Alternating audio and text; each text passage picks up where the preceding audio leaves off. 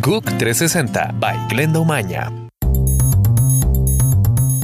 Hola, gracias por estar con nosotros. Soy Glenda Umaña en GUC 360, el Centro de Alerta de Tsunami del Pacífico, pues desactivó los avisos y amenazas de tsunami emitidos para Puerto Rico, las Islas Vírgenes, Belice, Cuba, México, Jamaica y las Islas Caimán. Esto luego del sismo de 7,6 grados que se registró en Honduras este martes por la noche. Sin embargo, pues el organismo advierte que en las próximas horas podría presentarse fuerte oleaje en las costas de estos países, por lo que se recomienda mantener precaución.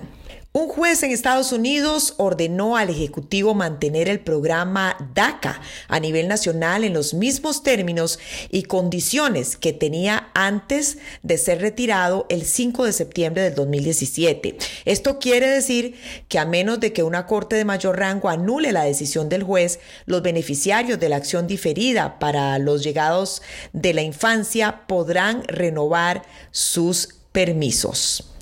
Vamos a California, más de una decena de personas murieron en los deslizamientos que se presentaron en el sector de Santa Bárbara. La tormenta dejó casas destruidas, calles bloqueadas y cubiertas de barro, vehículos flotando junto a escombros y ramas de árboles.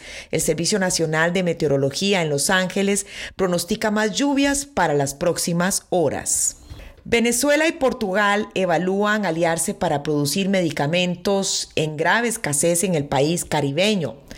En Venezuela la escasez de medicamentos es de 85% y de 95% para los utilizados para tratar enfermedades crónicas, según la Federación Farmacéutica.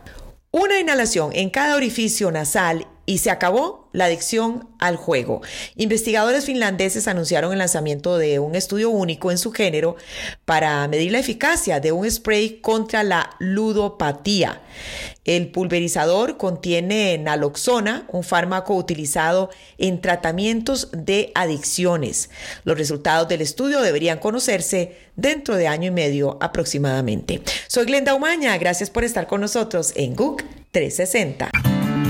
GUC 360 by Glenda Umaña.